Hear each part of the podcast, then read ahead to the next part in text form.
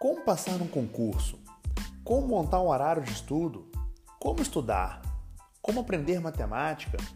Essas são algumas dúvidas que muitos alunos têm na hora de estudar. E esse é o podcast do Professor Natan. Aqui você verá tudo sobre concursos e vestibulares.